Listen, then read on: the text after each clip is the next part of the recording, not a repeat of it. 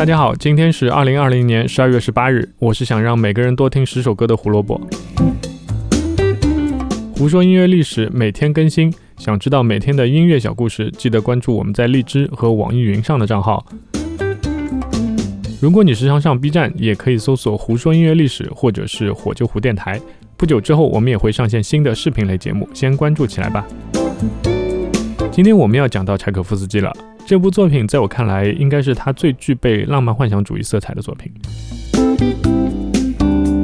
一八九二年十二月十八日，柴可夫斯基的作品芭蕾舞剧《胡桃夹子》在俄国皇家马林斯基剧院首演。其实那天除了《胡桃夹子》以外，还有另外一部作品也是首演，作者也是柴可夫斯基。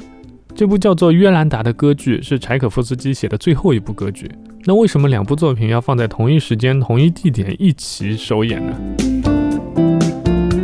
第一个原因是邀约的人是同一个。在一八九零年《睡美人》取得巨大成功以后，皇家剧院的导演伊万·威手沃罗斯基向柴可夫斯基提出，希望他能写一部歌剧和一部芭蕾舞剧，也就是我们现在说的《约兰达》和《胡桃夹子》。所以需求一起来，交作业也就一起交了。而第二个原因则是场地问题。皇家马林斯基剧院在1860年开幕时拥有当时全世界最大的舞台，越来越大的舞台也拓展了作曲家们的想法，导致歌剧、芭蕾舞剧等作品对于舞台的需求也越来越大。所以圣彼得堡剧院已经无法承担这样的演出需求，最后被拆掉，改建成了圣彼得堡音乐学院。而剩下的这个以沙皇皇后名字命名的马林斯基剧院，则成了所有重要作品首演的必选之地。作为国宝级的柴可夫斯基，当然会把作品放在这里首演了。在接到邀约后，柴可夫斯基立马联系了马里乌斯·佩蒂帕这个史上最有影响力的芭蕾舞蹈家和编舞家之一。他们俩在《睡美人》的时候就有过非常愉快的合作，所以这次柴可夫斯基第一个想到合作的人就是佩蒂帕。俄罗斯文豪大仲马在1844年曾经出版过改编自德国著名小说家埃塔·霍夫曼的幻想小说《胡桃夹子和鼠王》的作品，所以佩蒂帕一下子就有了灵感，并立即提出把新的芭蕾舞剧的这个内容主题啊锁定在胡桃夹子上。其实柴可夫斯基在接到邀约后，并不是那么乐意再写一个芭蕾舞剧，所以最后只准备写一个两幕的作品。当然他自己也是越写越兴奋。所以佩蒂帕也是被带着进入了一个非常痴迷的状态。他和柴可夫斯基做详细说明自己的编舞动作，细致到了每一部分的每一个小节的每一个节奏。当时佩蒂帕的身体状况已经不太好，所以能有最后的作品，除了大部分是他的功劳以外，跟了他七年的助手勒夫伊万诺夫也是功不可没的。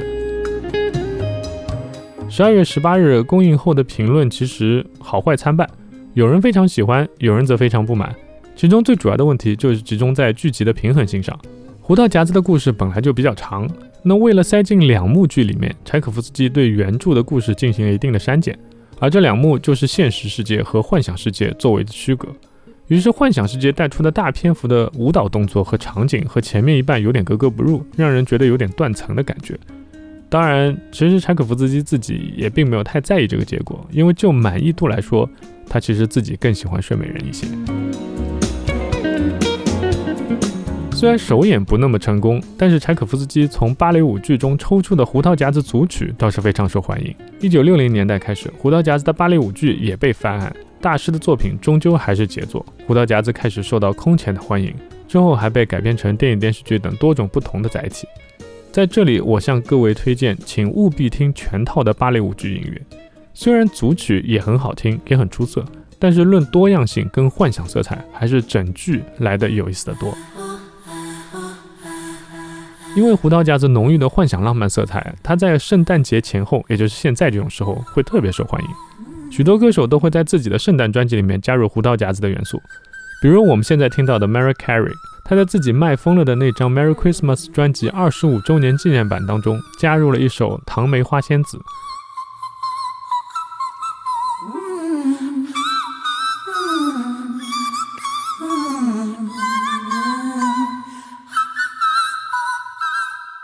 不过这并不是我们今天要推荐的作品。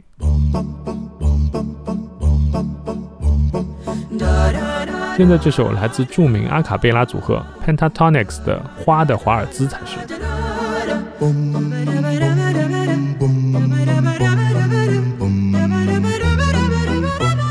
这首歌也是来自于一张圣诞专辑叫 christmas is here 阿卡贝拉版的交响乐是不是很有趣？希望你们会喜欢。胡兄音乐历史，音乐让每天更重要。明天我们要回归华语歌坛了，一张王杰的老专辑。喜欢华语歌的你们一定不要错过。明天见，拜拜。